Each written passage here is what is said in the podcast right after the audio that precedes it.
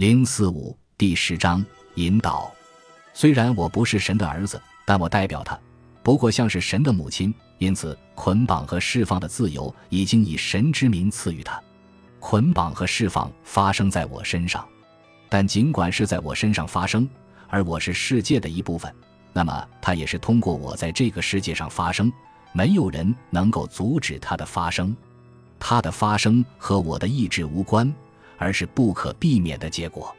我不是你的主人，但我是自己身上神的存在。我用钥匙把过去锁住，但用另外一把钥匙打开未来之门。这些在我的转化过程中发生，转化的奇迹发号施令。我是他的仆人，就像教皇一样。你会发现，相信这样的自己是多么令人难以置信。这一点不适用于我，但适用于象征。象征已经变成我的王和常胜将军，这将强化他的统治，并把自己变成固定和谜一样的意象，而意象的意义完全转向内部。意象的快乐像熊熊烈火一样在外部燃烧，佛陀坐在火中。由于我陷入自己的象征到了这种程度，因此象征将我从我自己变成我的他者。我内在残酷的神性、阴柔的快乐，我自己的他者，受到折磨的折磨者，都将受到折磨。我已经尽最大的努力，使用拙劣的言语诠释这些意象。在你迷茫困惑的时候，要跟随你的先觉。而非你盲目的欲望，因为先觉带领你走向总是最先出现的困难，而困难总会出现。如果你寻找光明，你将首先坠入更深的黑暗。你会在黑暗中找到一簇微弱的红色火苗发出的光，光线微弱，但它足以让你看到周围的人。到达这个似乎不是目标的目标是一件非常艰难的事情，同时也是一件好事。我陷入瘫痪。因此，我已经准备好去接受。我的先觉靠在狮子上休息，即靠在我的力量上。我坚守神圣的形态，不愿意让混乱冲毁它的大坝。我相信世界的秩序，憎恨一切没有组织和没有形式的内容。因此，最重要的是，我必须认识到，是我自己的律法将我带到这里。随着神在我身上不断的成长，我认为它已经成为我身上的一部分。我相信我的自我已经将它包含在内，因此也把它当成自己的思想。但是，我也认为我的思想并不是我的自我的一部分，所以我进入自己的思想中，进入对神的思考中。在这里，我将它视为原我的一部分。为了我的思想，我已经离开自己，因此我的原我开始变得饥饿，并把神变成一种自私的思想。如果我离开自己，我的饥饿将迫使我在客体上寻找我的原我，即在我的思想中寻找。所以你喜欢理性和有秩序的思想，因为如果你的原我处在混乱中，即变成不合适的思想，你就无法忍受它。你利用自私的愿望，从自己的思想中排挤出一切你认为没有秩序的内容极不合适的思想。你根据自己的知识建立秩序，但你并不了解混乱的思想。然而，他们是客观存在的。我的思想不是我的原我，我的自我没有包含思想。你的思想具有这样和那样的意义，不止一种，而是有多种意义。没有人知道具体有多少。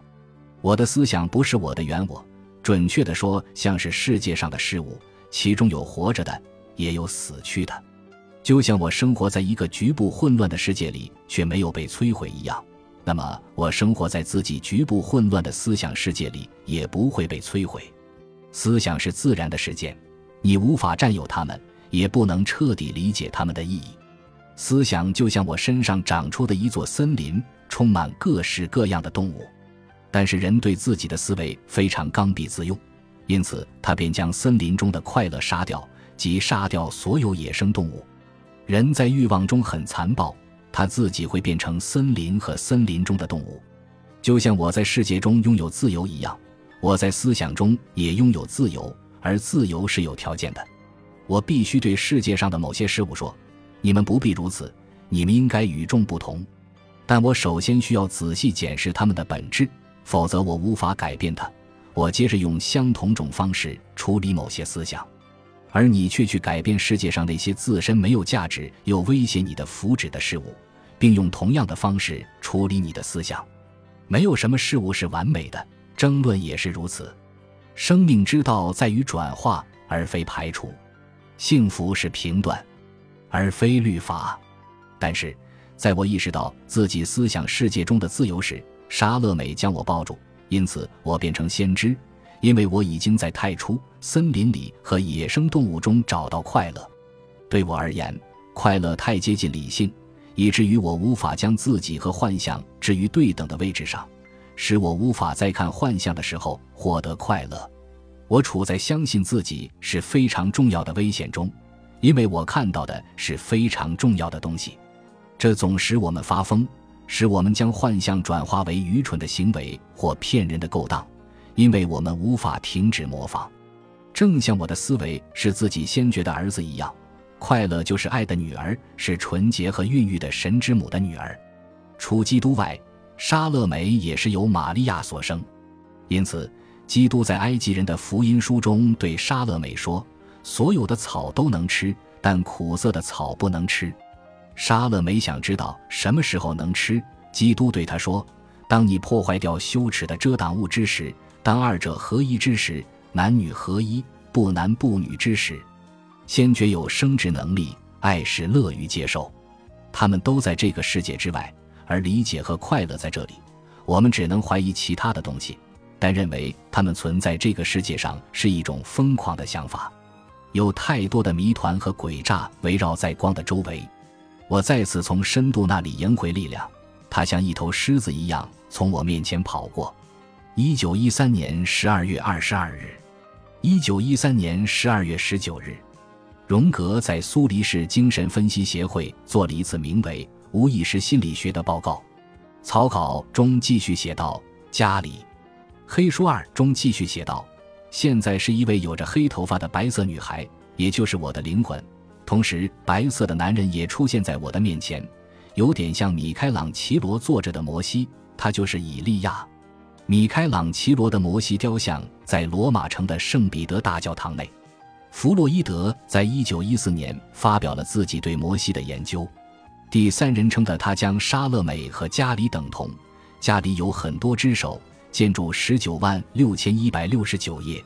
荣格在一九二五年的讲座中提到这段对话，他评论说：“在这一刻，我才领会到心灵的客观性，在这一刻，我才能够对病人说，请安静，某些事情正在发生。这样的事情就像房屋中的老鼠一样，你不能认为你拥有一种思想是错误的。”为了能够理解无意识，我们必须把自己的思想视为具体的事件、真实的现象。修改的草稿中被替换为“真理”。修改的草稿中写的是“引导性思考”。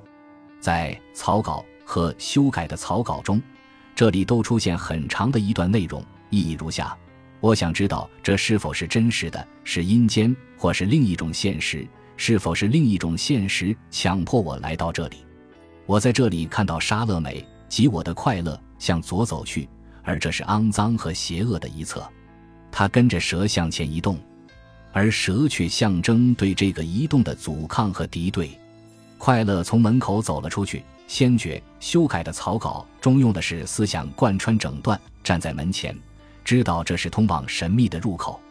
因此，如果先觉不去引导和强迫欲望接近自己的目标，欲望就会溶解的支离破碎。如果你能够遇到只有欲望的人，你将会发现背后对欲望的阻抗。没有先觉的欲望能够获得很多东西，但什么都留不住。因此，他们的欲望是不断失望的来源。因此，以利亚教诲沙勒美：如果欲望和先觉结合，蛇就盘踞在他们面前。为了获得成功，你必须首先应对阻抗和困难，否则快乐只能留下痛苦和失望。因此，我又向前一步。首先，我需要克服困难和自己十分渴望获得的阻抗。当欲望征服苦难的时候，他便恢复视力，跟随先觉。因此，我看到沙乐美的双手是纯洁的，没有任何罪恶的痕迹。如果我重视快乐和先觉，我就像一个傻瓜，盲目的依从他的渴望。如果我依从自己的先觉，我能遇见自己的快乐。古人云：“傻瓜在意象中找到正确的路。先觉拥有发言权，因此以利亚问我想要什么。你要不断的问自己想要什么，因为有太多的人不知道自己想要什么。我不知道自己想要什么。你要承认自己的渴望和坦白，你想从自己身上得到什么，这样你才能够满足自己的快乐，同时滋养自己的先觉。修改的草稿中继续写道：“有思想的地方就有快乐。如果思想在内部，快乐就在外部。因此，我被邪恶的快乐着笼罩着。好色又嗜血的神性给我带来这种虚伪的氛围。这之所以会发生。”是因为我必须全然忍受神的形成，而且最初无法将它与我自己分开。但只要他还未和我分开，我就一直被我是他的想法控制着。因此，我也是那位开始就与思想联系在一起的女人。由于我接受这个思想，并以佛陀的方式表现它，那么我的快乐就是印度的家里，而家里是佛陀的另一面。但家里是沙乐美，而沙乐美是我的灵魂。在草稿中，这里出现很长的一段内容，意义如下：死一般的麻木，我需要完全的转化，像佛陀一样，我的意义通过它完全走向内部，转化接着发生。我像思想家一样转向快乐。作为一位思想家，我拒绝自己的情感，但是我拒绝的是自己部分的生命，因此我的情感变成一棵剧毒的植物。当这棵植物苏醒的时候。它就是对感官享受的单逆而非快乐，是快乐的最低级和最普通形式。家里象征的就是这一点。沙乐美就是他快乐的意象，要遭受痛苦，因为他已经被拒之门外太久了。因此，沙乐美很明显就是我的灵魂。在我认识到这一点的时候，我的思维就变成和上升到思想。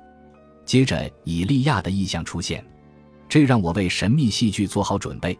提前让我看到我在神秘过程中必须要经历的转化方式，先觉和快乐汇集在一起产生神。我发现我身上的神像变成人，我仔细思考并尊重这一点，因此我成为神的仆人，不是别人的，而是我自己的仆人。修改的草稿，假设我也为别人做这些是一种疯狂和自以为是的表现。一百一十页，我陷入到对转化之奇妙的沉思中。第一次进入到我更低层次的快乐中，我通过这些发现自己的灵魂。以利亚和沙乐美的笑容表明他们欢迎我的出现，但我正处在深度的黑暗中。当道路变黑，思想便发出光芒。思想陷入泥潭，得以浮现的是言语，而非盲目的渴望。接着，言语将你带入困境，但语言带你朝右走，这就是以利亚朝左走的原因。左侧是有罪和邪恶的一侧，而沙乐美转向的是正确和美好的右侧。沙乐美没走去花园及快乐之地，而是留在父亲的房子中。草稿中出现一段内容，意义如下：如果我很强大，那么我的意图和预想也会很强，我的思想会变弱，并投奔到这个想法中，而这个想法就会变强，它也受到自身力量的支持。事实上。我发现以利亚受到狮子的支持，而狮子是石头做的。因为我不爱沙乐美，我的快乐已经死亡并变成石头，这给我的思想带来石头般的冰冷。通过这一点，这个想法也变得像石头一样坚硬，而他应该服从我的思想。思想应该被服从，因为他与沙乐美相对，而沙乐美对他是有害的。草稿中继续写道：“由于我是一位思想家。”所以我能够认出父亲，因此我不知道母亲，但却能够看到爱隐藏在快乐中，并将爱称为快乐。对我而言，这就是沙乐美。现在我明白，玛利亚就是母亲，是纯洁和爱的接受者，不是快乐。但是在它炙热和诱惑性的本质中埋有邪恶的种子。如果沙乐美及邪恶的快乐是我的妹妹，那么我一定是一位思想的圣人。我的理智已经遇到厄运。我必须牺牲自己的理智，向你坦白，我以前告诉你的有关快乐的观点是不完整且有偏见的。我像一位思想家一样，站在自己思维的优势处进行观察，否则我可能已经认识到，以利亚的女儿沙乐美就是思想的孩子，而不是一种原则，而现在表现为玛利亚，即纯洁的圣母。埃及人的福音书是伪经中的一卷经文，主要是基督和莎乐美的对话。基督表示自己已经开始准备废除女性的工作，即淫欲、分娩和糜烂。关于莎乐美提出的死亡能够盛行多久的问题，基督回答说：“像女人生孩子一样长。”荣格在这里引用这段文字，他说：“那么，我已经在不进行生育方面做得足够好了。”他把生孩子想象成为被禁止的事情。主回答说：“所有的草都能吃。”但苦涩的草不能吃。对话继续。杀了没想知道什么时候能吃。主说：“当你破坏掉羞耻的遮挡物之时，当二者合一之时，男女合一，不男不女之时。”荣格在《幻象讲座集》中引用这段四福音书之外的语录，作为对立结合的一个实例，在论儿童原型的心理学和神秘结合中，作为男性和女性化合的一个实例。而他的引用出自克莱蒙特的杂集，草稿和修改的草稿中都写的是，但是在神秘戏剧向我展示这些的时候，我无法理解。但是我认为自己已经产生一个难以置信的思想，我是因为疯了才相信这些，而且我还信任他，因此恐惧将我抓住，而我又想向以利亚和沙勒梅解释自己主观的思想，从而否定他们。草稿中继续写道：“冰冷的星夜和广阔天空的意象让我见识到内在世界的无限。